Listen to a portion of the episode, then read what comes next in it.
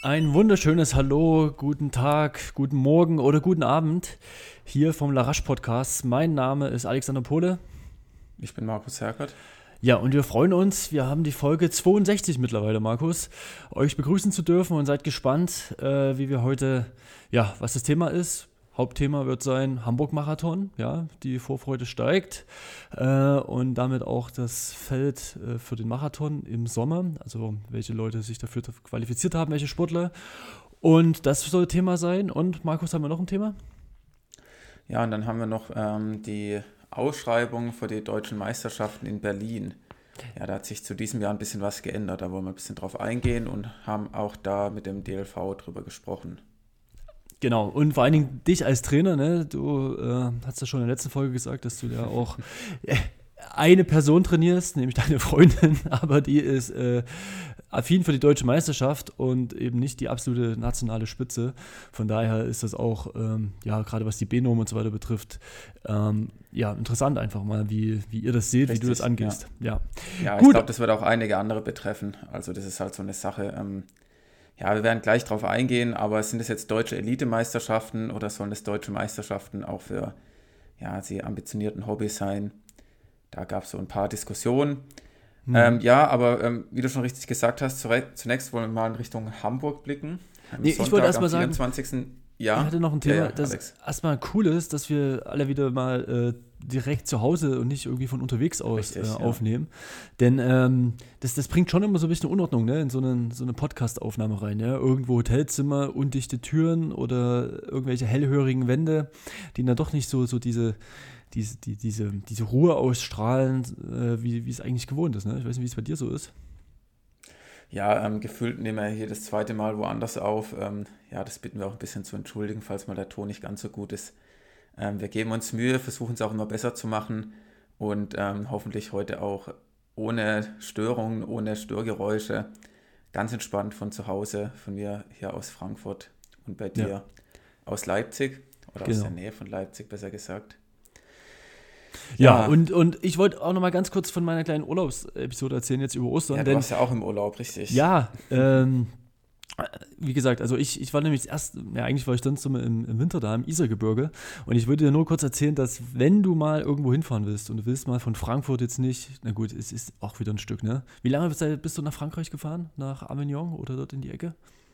Es waren schon acht Stunden, ja. Na gut, wenn, wenn du hier Richtung Görlitz, Zittau, die Ecke, ist, ist wahrscheinlich eh weit. Oder Dresden, das, das fährst du ja schon manchmal. Ne? Das, wie lange ist das? Ja, wenn ich jetzt im Auto, ich fahre, wenn dann ja mit dem Zug meistens, ähm, ja, aber es sind jetzt keine acht Stunden. Ja. Naja, aber es ist schon ein Stück. Auf jeden Fall das Isergebirge, ja. Also einfach Zittau noch eine halbe Stunde über die Grenze unfassbar schön. Also ich war jetzt das erste Mal wieder Radfahren seit, seit längerem.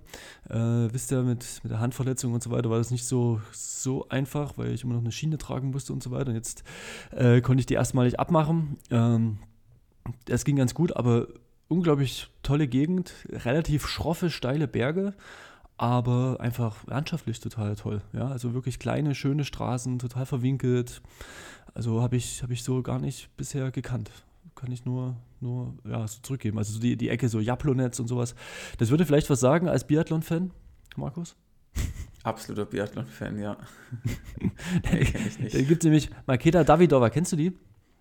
Tschechische Ja, habe ich schon mal gehört, tatsächlich. Ja. Die kommt aus Jablonetz und da gibt es ein Biathlonstadion und so und genau dort, dort war ich. Und ähm, also auch so zum Training toll. Ähm, Ski relativ schneesicher, weil es nochmal ein bisschen östlicher liegt, ist ein bisschen kontinentaler, das, das, das Klima. Ich bin auch mal schön äh, gefahren, bin irgendwie so in den Wald rein und immer ein bisschen höher gekommen, so 800, 850 Meter und zack, stand ich auf einmal vom Weg mit relativ viel Schnee. Und dann dachte ich mir, oh shit, ja, es wird nicht viel sein, ne? Geht die ersten 100 Meter durch, dann denke ich, ja, es wird, wird dann irgendwie vorbei sein, 150, 200 Meter und ist halt nicht vorbei, ja. Und auf einmal stehe ich da mitten irgendwo in diesem Gebiet da und ähm, ja, musste bestimmt fast eine halbe Stunde irgendwie schieben, wieder ein Stück fahren, wieder schieben, mich so durchwühlen. Das war, war mal ein bisschen was anderes, was, also nicht so, so typisch Radfahren, ja. Ja, nee, also ich meine, äh, eine Tour-Etappe hätten sie dann an der Stelle wohl ähm, unterbrochen. Hätten sie abgebrochen, absolut, ja. Ja, aber, ja. aber ich habe dann nicht durchgekämpft. Ich habe ein bestes Radcross draus gemacht, immer mal wieder geschoben und dann wieder irgendwie ein bisschen desillusioniert gewesen und wieder nur, also äh, laufen und, und, und, und, und also das Fahrrad so laufen, schieben, ja, mit so einem leichten, leichten Jogging, Jogging-Schritt. Ähm, aber gut, das, das jetzt vielleicht mal so am Rande. Aber der, für die Hörerinnen da draußen, das ist wirklich äh, sehr zu empfehlen und ja, gibt es tolle Unterkünfte, tolle Häuser, die alle saniert sind, guter Standard mittlerweile. Also das, das kann man schon mal machen. Wer noch mal so einen Tipp da draußen braucht. Ja, und ähm, bevor wir jetzt nach Hamburg weitergehen, auch äh, eher vom Osten in den Norden, Alex, hast du noch kurz äh, unseren Präsenter von der Folge? Ja, und unser Podcast wird wie immer präsentiert von Regulat Pro Sport, ein Produkt von Dr. Niedermeyer. Alles weitere dazu in den Show Notes und wie immer vielen Dank an dieser Stelle für den Rückenwind, für den kleinen Boost, für den kleinen Shot. Danke. Genau, dann ähm, schauen wir mal in Richtung Hamburg. Das ist eigentlich so die letzte ernstzunehmende Quali-Möglichkeit für die Europameisterschaft in München und auch für die Weltmeisterschaft dieses Jahr. Ja. Ähm, ja, der Quali-Zeitraum geht ja nur bis zum 30.04. im Marathon. In den anderen äh, Disziplinen ist der dann doch deutlich länger. Und ähm, ja, da ist jetzt dieses Frühjahr eigentlich mit Hannover und Hamburg äh, ja gar nicht so viel auf deutschem Boden an Marathonläufen, wo man sich dann qualifizieren kann, weshalb jetzt auch in Hamburg einige DLV-Athletinnen und Athleten am Start stehen werden und nochmal versuchen werden, die Normen anzugreifen. Ja, Alex, du hast ja ein bisschen geschaut, wer so ähm, bei den Frauen am Start steht. Ja, ähm, ist ja schon eine ganze Ecke bekannt. Ne? Äh, auf einmal auf jeden Fall Philipp Flieger bei den Männern, ja. Äh, Geheimtipp. Tipp, ja, jetzt habe ich dich auch gefragt nach den Frauen. Jetzt kannst du nicht mit den Männern kommen. Ach Mann, echt? Ich, da war ich hier kurz. Hast du mir nicht zugehört? Ja, wahrscheinlich. Ich, äh, ich frage dich, wer bei den Frauen am Start ist, dann kommst du mit Philipp Flieger. Nein. Ah, naja, also wollen wir trotzdem mit den Männern weitermachen? Ich, ich war so Nein, schön drin. Nein, beginnen wir mit den Frauen. okay, dann. Äh, du hast es ja auch, auch, ja, also wir haben es ja auch schön vorbereitet. Also gehen wir oben durch. Bei den Frauen, Debbie Schöneborn, ja. Ähm, hat ja auch in der letzten Folge gesagt, du hast die Nummer noch rausgesucht, äh, wo sie, wo wir so ein bisschen nach der Form gefragt hatten, äh, dass sie ja schon eine ganze Ecke verletzt gewesen ist und ähm, ja, wahrscheinlich auch jeden Tag der Vorbereitung genutzt hat, um jetzt wieder entsprechend fit dazustehen. Äh, Bestzeit 2,26,55, äh, Halbmarathon-Bestzeit 71,37. Also da brauchen wir nicht mehr so viel zu erzählen. Ne? Ich weiß nicht, was, was denkst du? zu Debbie? Ja, beim Berlin-Halbmarathon jetzt ähm, dieses Jahr ist jetzt ja von, äh, wann war es jetzt, dann zweieinhalb Wochen eine 73er Zeit gelaufen, 73,19. Ja, genau. hat sich auch stark jetzt wieder verbessert, ist ja dann eingestiegen mit einer 35er Zeit auf der Straße, dann glaube ich war es 10.000 Meter auf der Bahn, 33 hoch und jetzt den, den soliden Halbmarathon. Ja, nach ihrer Verletzungspause wird es jetzt auf jeden Fall wieder attackieren wollen. Und ähm, ja, es wird ein ganz, ganz ähm, spannendes Duell mit Christina Händel, hm. die ja letztes Jahr im Herbst in Essen sensationelle 227,31 gelaufen ist. Das ist unsere Podcast-Folge Nummer 40, falls ihr da nochmal reinhören möchtet. Da haben ja. wir mit ihr gesprochen. Und die Christina ist ja auch noch im März diesen Jahres in Istanbul Halbmarathon-Bestzeit äh, mit einer 70,38 gelaufen. Also auch ähm, eine Minute schneller beim Halbmarathon als die Debbie. Deswegen äh, bin ich da wirklich sehr, sehr gespannt, äh, wie die Christina in Hamburg das Rennen auch angehen wird. Und ich denke, sie wird, will ähm, ja dann auf jeden Fall in Richtung Bestzeit laufen oder noch einen Tacken schneller, was ja dann auch auf jeden Fall eine 226er Zeit ergeben würde. Ja, ja ist ja schon krass, auch dort die Steigerung nochmal zu haben, ne? nochmal in dem halben Jahr. Aber werden wir sehen. Ja, total. Also, ähm, das sind eigentlich so die Top-Frauen aus deutscher Sicht. Die Corinna Harrer war noch gemeldet oder ist auch noch gemeldet. Die hat jetzt gerade heute Mittag, wir nehmen jetzt hier auf am Mittwoch, hat sie bekannt gegeben, dass sie ähm, nicht starten kann. Sie wollte, glaube ich, schon einen Halbmarathon der Vorbereitung machen. Wenn ich das richtig gelesen habe, war es ein Halbmarathon, wo sie nicht starten konnte, weil sie erkältet war. Diese Erkältung hat sich jetzt als Corona herausgestellt und sie ist jetzt einfach nicht fit und hat daran noch ein bisschen so zu knabbern und kann in Hamburg nicht an den Start gehen. Gut, sie wäre jetzt wahrscheinlich auch nicht ähm, von der Zeit von 2026, 27 ja, ähm, gut gewesen, aber sie ist immerhin deutsche Meisterin letztes Jahr geworden in München. Ja, an der Bestzeit ja. von 2 Stunden 41.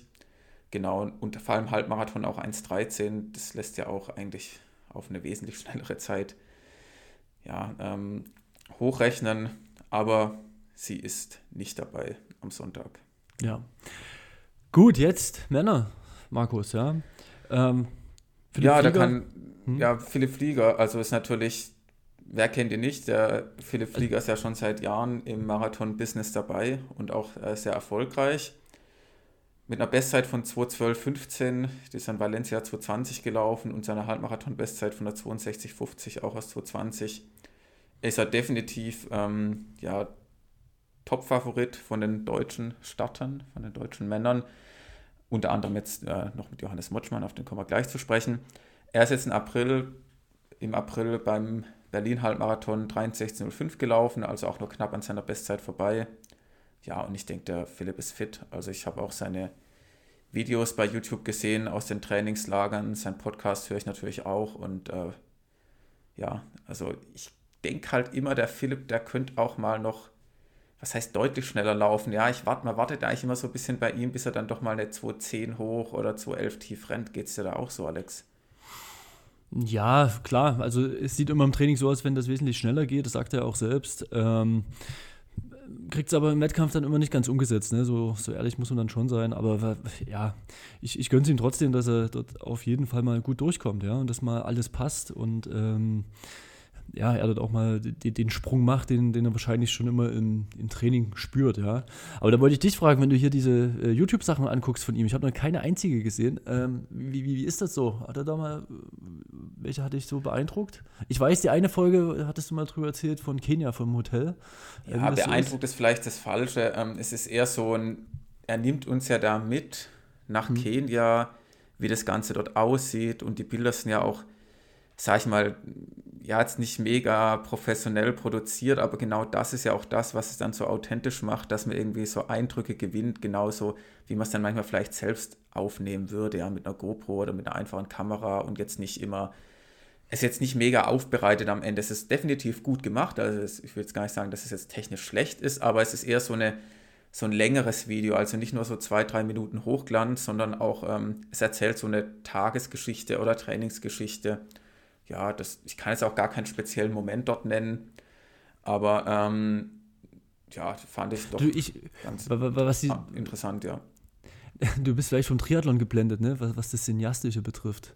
Du, hast du letzte die, die, Ja, das finde ich ja eher nervig, muss ich sagen. Also ich habe dann lieber manchmal so ein was, bei Philipp Flieger, wo, so eine, wo ich ein bisschen irgendwie was mitbekomme, also ähm, dieses Übertriebene und oh, wer sind alle Helden und dieses epische und mit diesen Schnitten. Aber hast du neulich die, wie heißt der nochmal, der Düsseldorfer Triathlet? Ruben äh, Zepunke, ja, ja. Ruben, genau, haben wir auch schon ein Porträt gemacht, schon, schon wieder drei Jahre her, oh Gott, ey.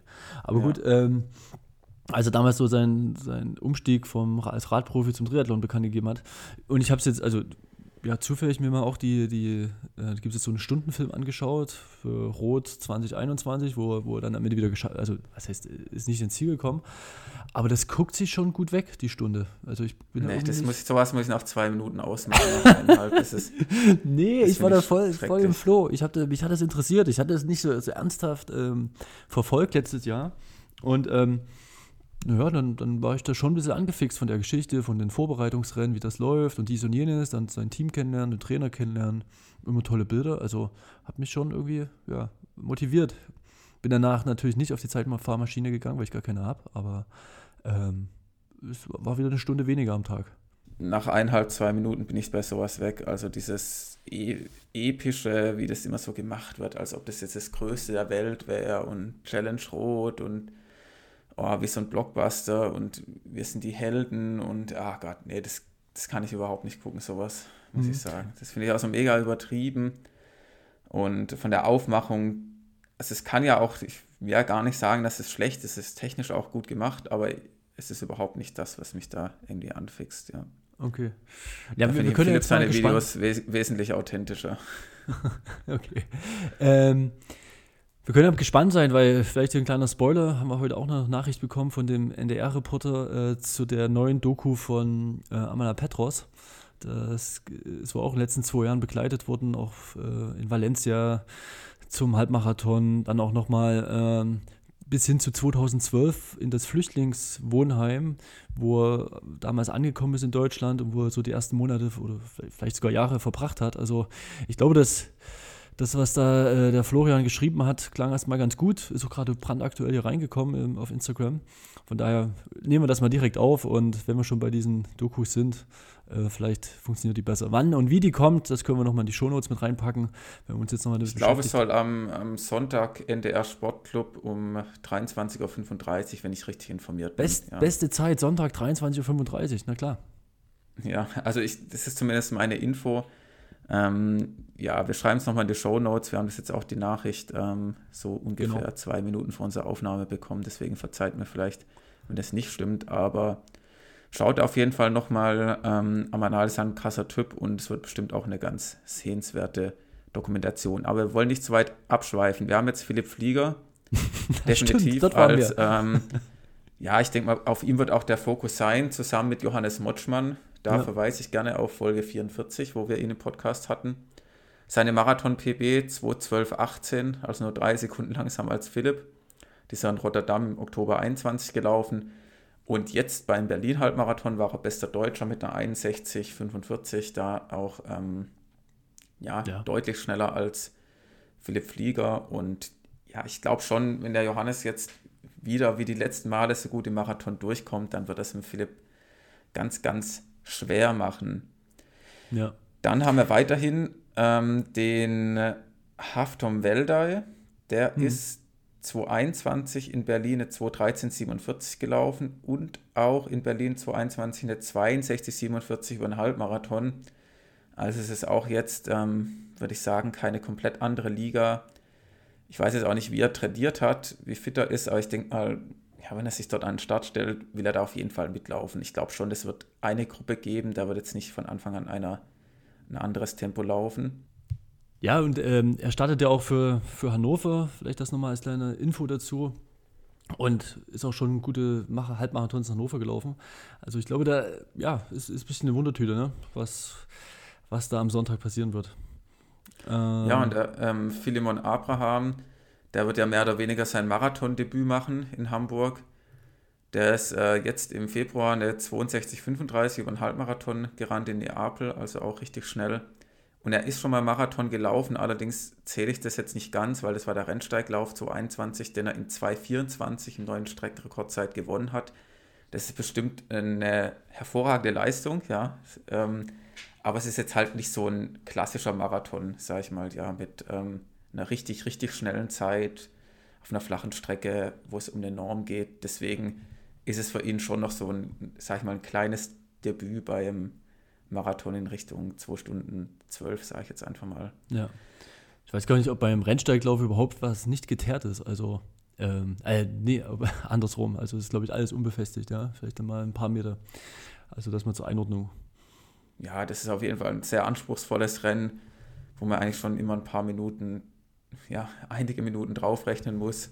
Absolut. Deswegen wird es für ihn eigentlich schon so mehr oder weniger ein, sagen wir mal, ein, ein kleines Marathondebüt hm. geben. Hm. Ja, und ein richtiges Debüt, also ein komplettes, gibt es für Florian Röser. Der ist nämlich in, eigentlich geplant gewesen für die deutschen Meisterschaften in Hannover über den Marathon. Ja, ist dann aber krank geworden davor und ähm, hat sein Debüt noch verschoben jetzt auf Hamburg. Wir haben noch mit ihm geschrieben, er fühlt sich sehr fit und die letzten Abschlusstrainings haben auch gut funktioniert. Kann man auch schön bei ihm sehen auf Strava, was er so trainiert. Das ist schon echt bockstark. Und er ist auch in Hamburg bei den deutschen Halbmarathonmeisterschaften zu 21 eine 63,14 gelaufen. Also auch so in dem Bereich, sage ich mal, von Philipp Flieger. Deswegen ähm, Debüt beim Marathon, weiß man natürlich auch nicht ähm, genau, was da passieren wird ab Kilometer 30, 35. Aber ich habe auf Strava so ein bisschen geschaut, was er trainiert hat und ich kann mir eigentlich nicht vorstellen, dass das schief geht bei ihm. Mhm. Da wachst du schon wieder weit raus. Also, ähm, ja, wir freuen uns natürlich, vielleicht das als kleiner Spoiler, dass er für Montag, also den, den Montag genau. nach dem Marathon, äh, da schon zugesagt hat, bei uns im Podcast zu sein. Also da könnt ihr euch schon drauf freuen. Äh, egal wie es ausgeht, wir haben gesagt, wir wollen dich nehmen. Ähm, und wir hoffen natürlich, dass er, dass er top motiviert ist, weil das spricht oder würde für ein gutes Ergebnis sprechen, ja. Genau, also egal was passiert, ähm, ich, ich denke, es wird richtig gut werden, da bin ich mir ziemlich sicher. Aber ähm, egal was nachher am Sonntag bei ihm in der Ergebnisliste stehen wird, am Montag nehmen wir mit Florian auf und da freue ich mich auch schon richtig drauf. Ja, und ähm, jetzt vielleicht nochmal, um darauf zurückzukommen, die Qualifikation für die EM. Mhm. Ja, und für die WM. Also die Nominierungen werden veröffentlicht am 3.5., also am 3. Mai. Das ist ja auch gar nicht mehr so lange hin, zwei Wochen. Und ja, da wollen wir jetzt auch gar nicht so viel Kaffeesatzleserei machen.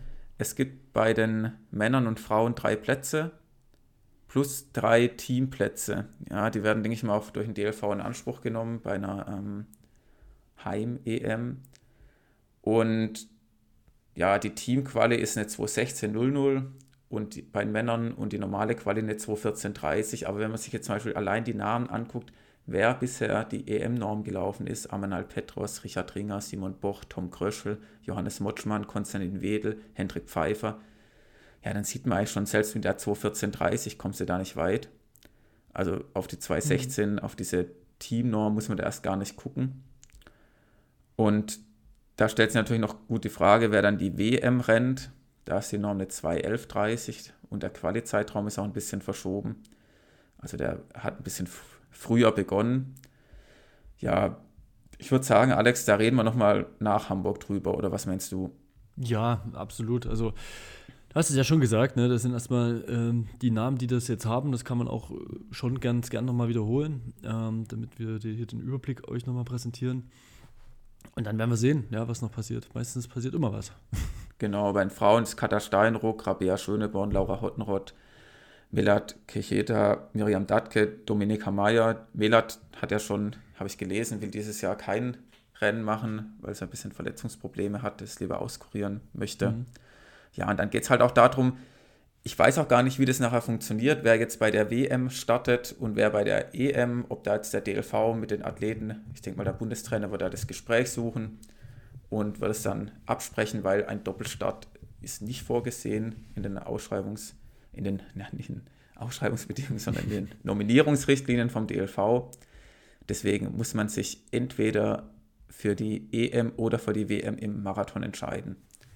Gut, es gäbe aber noch Option 10.000 zu rennen bei der EM und dann Marathon WM. Aber das ist alles nur Spekulation. Aber wobei jetzt mal nochmal ehrlich, ne, wenn es mhm. auch um die EM geht und WM, ne, es sind ja nur ein paar Wochen dazwischen, deswegen will man ja gleich den Riegel davor schieben. Aber jetzt ist ja wieder die, die Frage, äh, eine stärkere Läuferin, die kann ja trotzdem auch eine, was weiß ich, eine, eine Katharina Steinruck zum Beispiel, wenn man sagt, okay, sie läuft dort irgendwie eine 2,30 solide, das ist ja jetzt vielleicht auch für sie innerhalb von ein paar Wochen machbar, ne? Weißt du, wie du das einschätzt? Und damit. Ja, also eine Paar 30 ist ja gerade nicht das Niveau, wo in Deutschland bei den Frauen drüber reden. Also da gibt es dann halt schon andere, die dann schneller sind. Das ist das eine. Und das andere ist ja, du musst es dann halt auch irgendwann. Also ich finde schon richtig, ich finde es die absolut richtige Entscheidung, da zu sagen, das geht halt einfach nicht. Man kann nicht im Marathon doppelt starten, weil da ja irgendwie das nicht funktioniert, das Training so zu steuern, dass man bei beiden Wettkämpfen Top, Top-Leistung bringt. Also ich meine, natürlich kannst du sagen, die Wahrscheinlichkeit, dass jetzt ein Amanal Petros bei der EM und bei der WM dann startet und dann bei der WM trotzdem noch schneller wäre als Konstantin Wedel, die Wahrscheinlichkeit ist gegeben. Aber andererseits nimmt er dann einem anderen Athlet sozusagen den Platz weg, international ja. zu starten. Und andererseits, ja, ist, ja, ist gerade Amanal ist vielleicht das Beispiel, dass es jetzt nicht immer so konstant funktioniert bei Wettkämpfen. Ja, also ja, das, ich, ich also denke, das wäre halt nur, richtig. falls das Team gefährdet sein sollte, ja. Also es würde jetzt nicht das als Grundvoraussetzung machen. Um dann ja, Team gibt es eh nicht bei der WM. Nee, bei, bei der EM. Darum geht es vor allen Dingen. Ja, aber die hat. Nee, ist, was jetzt nochmal zuerst? Erst ist die WM und dann die EM. Ja, stimmt, dann ist die, erst ist die WM, ja. Genau. Ja, gut, aber das Team wird nicht, nicht gefährdet sein. Also die Quali-Zeit ist ja bei den Frauen eine 2,34. Ja. Also ich glaube nicht, dass das nachher eine Rolle spielen wird. Na gut, werden wir sehen. Ähm, wie gesagt, äh, momentan sind es ja nur fünf, weil die Melat raus ist bei den Frauen. Ja. Ähm, werden wir noch sehen, wer, wer da noch mit reinkommt. Ja. Ja. Ja, dann Alex, zweites Thema. wir haben noch die deutschen Leichtathletikmeisterschaften in Berlin vom 23. bis zum 26. Juni. Mhm. Wird warm. Ja, und das wird warm und wir haben die, ähm, also es war so, ich habe im Urlaub dann irgendwann morgens mal geschaut, wann denn endlich die Ausschreibung rauskommt. Die kam, fand ich schon nach meinem Geschmack ein bisschen spät. So, ja, ja. neun Wochen Zwei- vorher ist jetzt vielleicht nicht Mhm. optimal. Ja. Man konnte schon Tickets kaufen und sonst was, aber es gab noch keine Ausschreibung. Also da vielleicht der Wunsch für die Zukunft, dass das ein bisschen früher kommt, um so ein bisschen bessere Saisonplanung zu machen. Echt? Du Ja, kannst schon vorher Tickets kaufen, ohne zu wissen, für was, wann was ist? Ja, es gab ja schon so einen groben Zeitplan wahrscheinlich, aber ich meine ja mit Ausschreibung, es geht ja um die Qualizeiten und so. Ja, Ja. das ist ja nachher das Interessante für die Sportler. Ja, ja, und dann, natürlich eh immer, äh, ja, die, die Begleiter und Freunde und Familie und so weiter, ne? Dann ist es ja schon interessant, wenn du jetzt noch nicht ganz Ja. genau weißt, bis du auf der Kippe stehst, ähm, ob ich das mache oder nicht mache, ja. Genau. Und äh, da ich es ja schon öfters erwähnt habe, da ich meine Freundin trainiere und die auch, sag ich mal, so in dem Bereich läuft, Quali Deutsche, war das für mich ziemlich interessant. Letztes Jahr durch Corona war ja die Teilnehmerzahl stark beschränkt und es gab über 5000 Meter bei den Frauen, war die Quali-Zeit 16,45. Jetzt habe ich so ein bisschen gedacht, ah, mal gucken, ob das der DLV weiter durchzieht, weil vor Corona war die Quali-Zeit 17,17. Ja, und 17,17 und 16,45 ist ja schon ein Riesenunterschied. Habe ich dann schon gehofft, dass es zurückgeht in Richtung 17,17, aber habe auch nicht so wirklich dran geglaubt, weil wenn man sich einmal an die ähm, härteren Qualis da gewöhnt hat und kleinere Teilnehmerfelder, dann war die Wahrscheinlichkeit schon gegeben, dass man dabei bleibt. Aber es wurde ein völlig neues oder vielleicht auch nicht ganz so neues System eingeführt mit A- und B-Norm. Das heißt im Grunde genommen, es gibt eine A-Norm, wenn du die rennst, bist du auf jeden Fall dabei. Zum Beispiel Ja. über 5000 bei den Frauen 16 Minuten 20 oder bei den Männern 14.07 50. Ja. Ähm, dann bist du auf jeden Fall dabei und es gibt dann noch eine maximale Teilnehmerzahl. Jetzt nehmen wir wieder 5000 als Beispiel. Es sind 22 Teilnehmerinnen oder 22 Teilnehmer bei den Jungs. Das heißt, die, die die Zeit laufen, sind auf jeden Fall dabei, selbst wenn es jetzt mehr als 22 wären, die schneller als 14.07 oder 16.20 rennen, was aber extrem unwahrscheinlich ist. Es werden ja eher weniger diese Mhm. Zeit unterbieten der A-Norm und dann wird aufgefüllt mit der B-Norm. Bei den Frauen 17 Minuten 10 und bei den Männern 14 Minuten 30. Genau, das ist das System dieses Jahr. A-Norm und B-Norm. Okay. Ja, irgendwie habe ich gedacht, es kommt mir bekannt vor, habe dann auch mal ein bisschen gegoogelt und 2022, also jetzt stand dort, der DLV hat am Mittwoch die Ausschreibung und den Zeitplan für die deutschen Meisterschaften in Berlin veröffentlicht.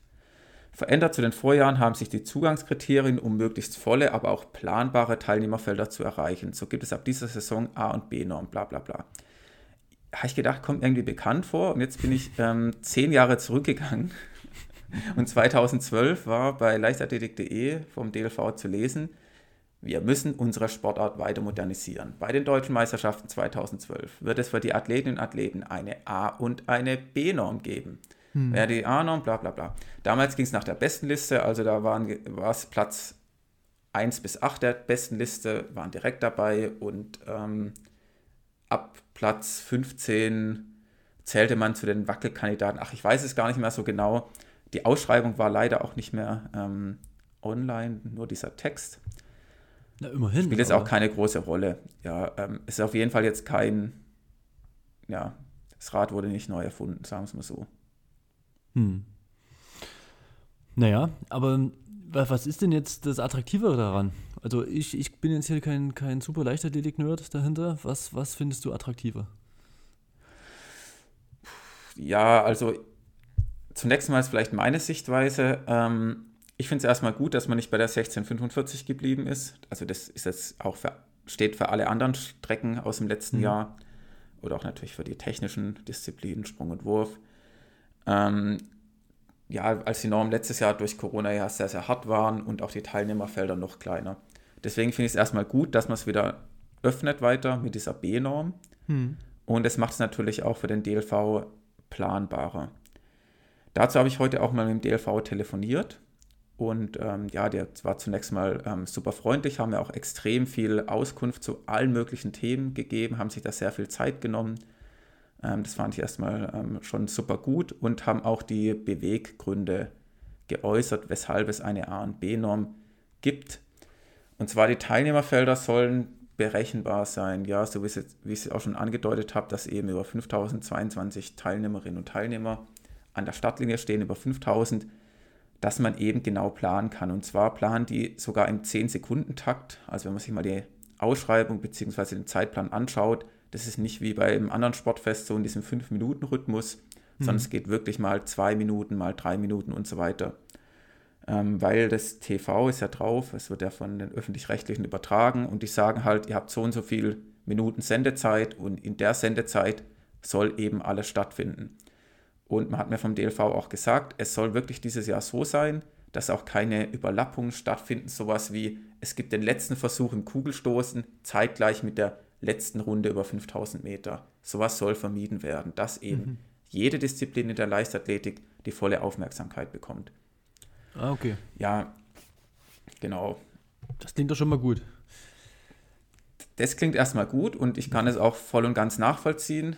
Ähm, ja, es macht auch ja dann erstmal Sinn, wenn man sich das so weiter überlegt, dass man da ähm, die Teilnehmerfelder auf eine bestimmte Anzahl begrenzt. Und jetzt kommen wir vielleicht so ein bisschen mal zu den Problemen, die dabei entstehen können. Und zwar ist es jetzt tatsächlich so, angenommen, also die B-Norm ist ja 17 Minuten 10. Mhm. Wenn du jetzt halt eine 17.05 rennst, ja, dann kannst du ja nicht sicher sein, ob du dabei bist. Und äh, der Nominierungs, nicht der Nominierungs, ja, der Meldezeitraum endet halt so grob zwei Wochen vorher, aber es sind halt auch Nachmeldungen möglich. Und die sind 72 Stunden vor Start bis dahin möglich. Jetzt kann es also sein, ja, du bist halt auf Platz 22 von 22 und drei Tage vorher meldet noch jemand nach und dann bist du raus. Mit, ja. mit der A-Norm, ja? Nein, mit der B-Norm, mit der A-Norm bist du ja drin. Ja, okay, also mit, mit der, aber es könnte ja noch jemand mit der A-Norm nachmelden, ist ja auch möglich. Richtig, oder es, kann ja jemand mit der B-Norm nachmelden, der eine, eine Hundertstel schneller ist als du. Ja, genau. Also irgendjemand, also der schneller ist, der passieren. noch nachmelden Irgendjemand, der schneller ist als du und dann bist du raus.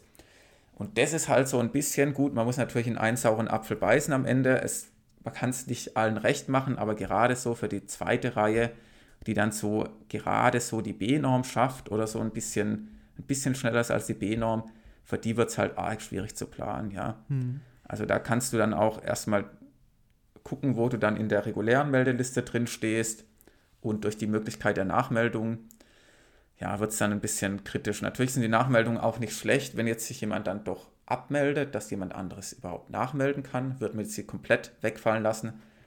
Ja, hat auch der DLV gesagt, das ist dann auch nicht optimal, kann ich auch verstehen, weil sonst zwei Wochen vorher, wenn man dann festen Cut macht und dann sagen noch fünf, naja, ich kann doch nicht, dann hast du halt Lücken, ja, und da kannst du dann nicht mehr auffüllen, das ist dann auch blöd. Ja. Aber andererseits ist es halt auch für die Athletinnen und Athleten ähm, nicht besonders angenehm, dass man teilweise, also Worst Case ist halt, dass man drei Tage vorher erfährt, okay, was raus. Ja. Hast du halt eventuell schon dein Hotel gebucht, deine Zugfahrt und sonst was und dann kannst du halt doch nicht starten.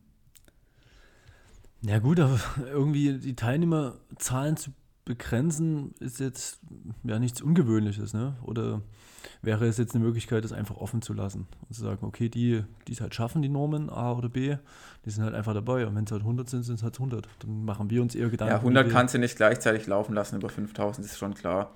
Ja, ist schon mein, klar, genau. Ja, mit entsprechenden Vorläufen, ja. ja. Ja, aber 5000 gab es auch keine Vorläufe die letzten Jahrzehnte. Ähm, deswegen ist es da eh schwieriger. Also es wurde mir gesagt, über 800, 1500 sind ja die Vorläufe vormittags, aber auch die sind schon sehr streng getaktet sozusagen. Und man muss auch wirklich ehrlicherweise sagen, die letzten Jahre war es auch ein Trauerspiel, da wurden teilweise Vorläufe am gleichen Tag noch abgesagt. Es fanden Vorläufe statt, wo nur einer rausfliegt. Es gab Vorläufe, da ist ja niemand rausgeflogen oder zwei Athleten.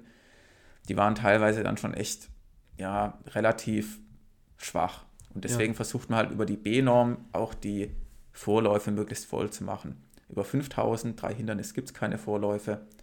Ja, man könnte jetzt Gut, man könnte es ja auch ausrechnen aus den letzten Jahren und sagen, naja, wenn man die Norm 16,58 machen, dann ist die Wahrscheinlichkeit x, dass wir nachher 22 Teilnehmerinnen und Teilnehmer haben. Aber auf diese Planbarkeit ist jetzt halt durch die zwei Corona-Jahre schwieriger, weil da die Bestenliste vielleicht ein bisschen verfälscht ist. Dann gibt es noch im Langstreckenbereich die neue Schuhtechnologie, die da auch noch ein bisschen mit einspielt, wo man die Zeit nicht mehr so gut voraussehen kann. Mhm. Ja, am Ende wäre es ja auch völlig egal, ob jetzt 22 über 5000 starten oder 28 oder 20. Ja, aber die maximale Planbarkeit wird halt erreicht durch eine feste Teilnehmeranzahl. Das ist schon richtig, ne? Was mir noch auffällt, ist, ich wäre gern 100-Meter-Läufer, wenn dann, dann sind es 40 Startplätze immerhin. ja, da gibt es noch und, und, und 3000 Meter, sondern noch ja. Halbfinals, ja. Ja, und 3000 Meter Hindernis hat nur 16. Und dann die ganzen Wurfdisziplinen, Hochsprung auch noch dazu, haben nur 14. Und dann äh, teilt sich das auf, die Rest ist 24. Und bei 5000 sind es dann nur 22. Hm. Ja, ich meine, die ganzen ähm, technischen Disziplinen, da gibt es ja keinen Massenstart. Also ich würde mal gerne Massenstart im Weitsprung sehen, aber das ist, glaube ich, zu gefährlich. Ja, ja. Ähm, das ist wie Massenstart im Skispringen. Deswegen, das braucht einfach insgesamt viel, viel mehr Zeit, weshalb dort einfach auch weniger ähm, starten können. Deswegen kannst du ja auch über 5000 relativ viele gleichzeitig starten lassen, auch über drei Hindernisse. Und bei 100 hast du natürlich ähm, mehr Möglichkeiten von Vorläufen und Zwischenläufen. Deswegen. Ja, ich würde jetzt auch gar nicht Disziplinen so groß untereinander vergleichen. Was noch vielleicht wichtig zu erwähnen wäre, es gibt keine Doppelstarts über 800, 1500 und 5000, die sind verboten. Hm. Das ist der eine Punkt, das finde ich persönlich auch ziemlich gut, weil das macht am Ende dann ja auch nur alles kaputt, wenn dann wieder jemand über 1500 und 5000 meldet, aber dann am Ende doch nur eine Strecke läuft und dann ist da ein Platz weggenommen worden. Ja, das ähm, hat man in der Vergangenheit auch öfters gesehen, dass dann teilweise Athleten über alle Strecken gemeldet haben, wo sie die Norm hatten, obwohl schon von vornherein klar war, über welche Strecke die Person dann an den Start gehen wird. Das ist nicht genehmigt. Aber was nicht unter diese Beschränkung fällt, ist der 3000 Meter Hindernislauf. Ja? Also du kannst, es gibt auch der Zeitplan her, Doppelstarten über drei Hindernisse und 5000. Sowohl mhm. bei Männern als auch bei den Frauen. Ja, frage ich mich auch, ob das jetzt notwendig ist. Von mir aus könnte man das auch streichen. Kein Doppelstart über alle Laufdis Laufdisziplinen. Ja, und vielleicht auch noch, du hast auch noch ein Thema gehabt, und zwar, was es mit dem Start gilt, wenn man dann trotzdem noch in den letzten Stunden aus der Meldeliste rausfliegt. Ähm, das war noch so ein Anliegen, weil das ja dich unmittelbar betrifft oder euch ähm, als, als Genau, Trainer, das jetzt zwar nicht, ja? Meldegebühren sind gleich 22 Euro, ist jetzt nicht die Riesensumme, aber das war nicht so eindeutig äh, für mich zu sehen ja. in der Ausschreibung. Deswegen habe ich da nochmal nachgefragt. Ähm, und es ist tatsächlich so, wie es auch Sinn macht, wenn du jetzt rausfliegst, dann musst du auch keine äh, Meldegebühren bezahlen. Ja. ja. Also dann, ja, bist ja nicht am Start gewesen und ähm, ja, dann musst du auch nichts bezahlen. Ja. Anders ist ja, wenn du dann einfach nicht antrittst, obwohl du hättest antreten können, wenn du jetzt über alle Strecken meldest und so weiter.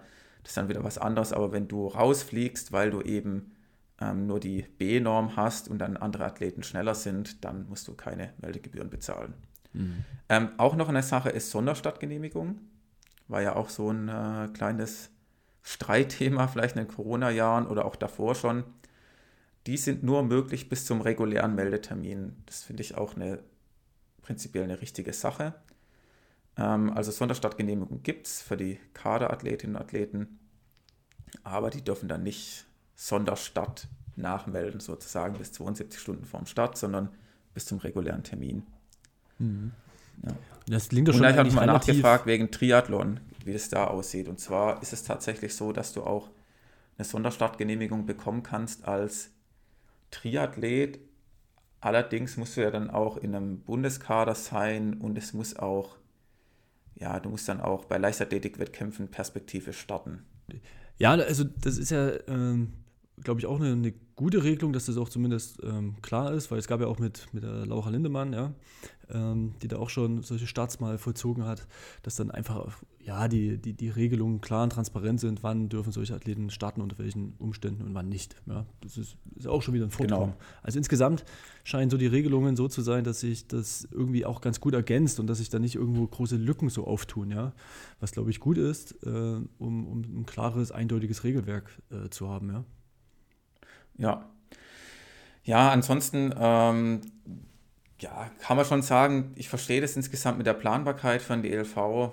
Ähm, ich sehe jetzt auch nicht irgendwie eine Patentlösung, mit der alle Seiten zufriedengestellt werden können.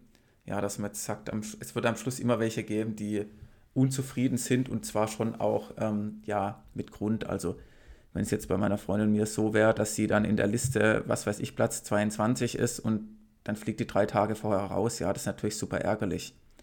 Und es ist dann ja auch für den einzelnen Athlet, ist es halt auch einfach beschissen, anders kann man es nicht sagen. Man könnte immer sagen, ja gut, dann renn halt schneller, ja, das ist halt, das ist nee, jetzt auch keine also Profisportlerin, das ist jetzt auch keine 16-20 Rennen. Das ist halt ein bisschen die Frage, wo man hin will. Ähm, bei den deutschen Meisterschaften, ich habe im Leichtathletikforum gelesen, wo sich manche darüber echauffieren, dass es jetzt immer mehr zu einer Profi-deutschen Meisterschaft mhm. wird und man will die Amateursportler nicht haben. Sehe ich jetzt ehrlich gesagt nicht so. Das hätte man jetzt gemacht, hätte man die 1645 weiter so gelassen. Ja, und hätte gesagt, naja, wir machen über 5000 maximal 12 oder 16 Starterinnen, wir machen eine 1645 oder 1640, weiß der Geier. Dann kannst du sagen, okay, die wollen jetzt halt keine ambitionierten Hobbysportler mehr dabei haben. Aber da hat man es halt versucht, mit dieser B-Norm das ähm, ja, zu ändern. Obwohl ich jetzt auch nicht sagen kann, warum es sie 2012 schon mal gab und ähm, 2022 jetzt wieder. Also irgendwann muss sie ja mal abgeschafft worden sein und dann wieder eingeführt Richtig. sein. Also, ich hätte mir auch äh, gerne die Ausschreibung nochmal angeschaut von 2011, 12, 13, 14, 15. Die waren alle nicht mehr als PDF auffindbar, wann es mhm. dann wieder geändert wurde. Ähm, ich meine mich zu erinnern, dass es auch mal Jahre gab, wo nicht live übertragen wurde von ARD und ZDF, sondern nur ein Zusammenschnitt kam. Vielleicht hing es irgendwie damit zusammen. Aber ja.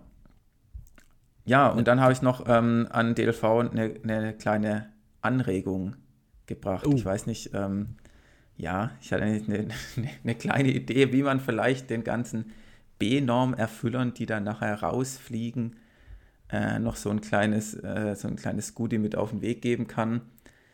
Ähm, ich fände es ganz witzig, vielleicht lässt sich das ähm, umsetzen. Wurde auch mir gegenüber offen gesagt, dass es eine ganz mhm. gute Idee ist und dass man nachgefragt wird bei der entsprechenden Abteilung. Und zwar, wie wäre es denn mit kostenlosen Tickets für die wenigstens, ja? Wenn man dann schon sein Hotel gebucht hat und seinen Zug oder alles schon geplant hat dem Wochenende, dass die B-Norm-Erfüller dann wenigstens kostenlos ins Stadion rein können und um zuzugucken. Ja, das fände ich eine ganz lustige Idee und ähm, ja, bevor man dann komplett mit leeren Händen dasteht. Ja, klar, es ist eine Kleinigkeit, ne? Ja, ich meine, da wird keiner sterben oder irgendwie groß irgendwas noch gewinnen, ja. Das ist irgendwelche Töpfe dann wieder füllt, weil jemand noch, was kostet eigentlich so eine Karte? 20 Euro? 10, 15? Ja, ist auch die Frage, was sie dann wirklich kostet, wenn das Stadion dann nicht ausverkauft ja, ist. Eben. Du musst ja dann keine wegnehmen und ich glaube, ganz so kann man es nicht rechnen, obwohl da schon, glaube ich, schon ein Kontingent von 20, 30 Prozent von B-Norm-Erfüllern, die rausfliegen oder, glaube ich, so um den Dreh rum werden, einberechnet. Das ist also mhm. schon eine bestimmte Athletenanzahl. Ja, wir sprechen da nicht von Tausenden, sondern eher von, nachher werden es dann halt irgendwie 100 sein oder so. Mhm. Ähm, ja. Ja, why not, ne? Klar.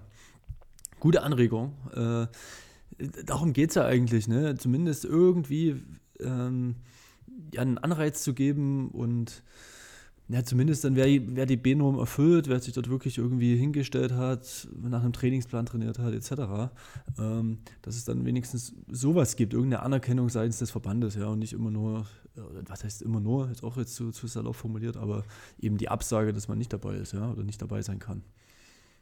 Ja, das, insgesamt kann man nur sagen, ist schon so beim DLV, man macht sich in verschiedenen Abteilungen dazu Gedanken. Es ist jetzt nicht so, dass man da möglichst wenige an der Startlinie haben möchte, sondern vielleicht auch ein paar mehr, gerade über 800, 1500, wenn man die Vorläufe den, aus den letzten Jahren anschaut. Wir gucken einfach mal, wie es dieses Jahr klappt, ja. wer letzten Endes dann auch ähm, meldet und dann auch ja, am Start stehen wird. Ich meine, ich finde Nachmelden bei deutschen Meisterschaften immer ein bisschen scheiße. Das kostet auch 100 Euro extra, ist auch richtig so, ein kleines Strafgeld muss auch dabei sein. Mhm. Ja, weil letzten Endes ähm, möchten ja alle einigermaßen planen und ähm, nicht erst kurz davor erfahren, ob sie dabei sein können oder nicht. Ja. Ja, und vielleicht kriegt man auch trotzdem mal das irgendwann so gestrafft, dass auch noch ein paar mehr Leute kommen, ne? weil eigentlich wäre es ja schön, wenn die Breite weiterhin wächst und je mehr Leute dann auch so, so B-Normen und so weiter erfüllen, desto schöner ist es ja, ja. Ja, es muss halt schon eine deutsche Meisterschaft bleiben. Also ich finde schon 17-10 bei den Frauen ist eine anspruchsvolle Norm, aber viel langsamer soll es auch nicht sein. Also es ist jetzt nicht das Ziel, dass nachher die Norm 18 Minuten ist. Nee, nee, das meine ich das sind nicht. immer deutsche Meisterschaften und ich meine, bei 3000 Hindernisfrauen 11.05 ist noch immer die Frage, die B-Norm ist noch immer die billigste Norm über die Laufstrecken auf jeden Fall, hm. wenn man sich so die anderen Zeiten anguckt. Ja, das ist, es muss eine deutsche Meisterschaft bleiben, es muss anspruchsvoll bleiben. Soll ja nachher nicht jeder mitmachen. Jeder mitmachen bei Deutschen kann über deutsche Marathonmeisterschaften 10 Kilometer. Ja, ich meine auch über die Langstreckenmeisterschaften, über die 10.000 ist die Norm vergleichsweise einfacher als für die richtigen deutschen Leichtathletikmeisterschaften, eben die da in Berlin stattfinden. Mhm. Ja, es soll halt, soll auch kein Volkslauf am Ende draus werden. Ja, nee, das, das meinte ich sagen. nicht, ne? Immer nur, wer, wer die Zeiten gerannt ist, ne? Das, das ist so, ja. Ja. Da kann er noch dabei sein. Aber gut. Gut. Ich habe noch nie so einen, so einen Leichtathletik-Zeitplan gemacht bei so einem Meeting, ne? Und wenn man jetzt hier weiß, das sind 10-Sekunden-Taktungen, äh, da muss dann schon vieles exakt hinhauen, ja. Also was das auch bedeuten würde oder bedeutet für die Wettkampfrichter und so weiter, das ist halt dann, ja. Ja, ist ja auch, die meisten sind ja auch da ehrenamtlich und ähm, genau. die das dort machen. Da kannst du jetzt auch nicht noch einen Tag dazu nehmen. Also ich, ich kann ja schon alles verstehen. Ich denke, ähm, ja, es wird halt versucht, einen Kompromiss zu finden mit dieser A- und B-Norm und letzten Endes ist es jetzt definitiv besser als in den letzten zwei Corona-Jahren wo es eben nur die scharfen Normen gab. Ja. Ja. Naja, dann. Genau, äh, falls ihr eine Meinung dazu habt, gerne in den Kommentaren drunter auch ähm, was schreiben oder auch auf Instagram uns eine Nachricht schreiben oder dort unter unseren Post. Interessiert uns auf jeden Fall auch, was ihr dazu meint oder ob ihr selbst davon betroffen seid. Gut, jo. dann Sonntag NDR-Time, ne? Genau, 9 Uhr beginnt, glaube ich, die Übertragung. okay ja, alles schön äh, Marathon gucken. Am Montag nehmen wir dann mit Florian auf und dann werden wir auch ein bisschen in die Einordnung gehen, wie denn wahrscheinlich die Platzverteilung aussehen wird für die EM und die WM. Jo. Ja. Gut. Gut, Markus, Alex. dann danke. Ja, danke dir, Alex. Danke ja. euch fürs Zuhören, wenn ihr bis jetzt überhaupt durchgehalten habt durch den bisschen trockenen Teil zu den deutschen Meisterschaften und dann bis nächste Woche. Jo, tschüss. Tschüss.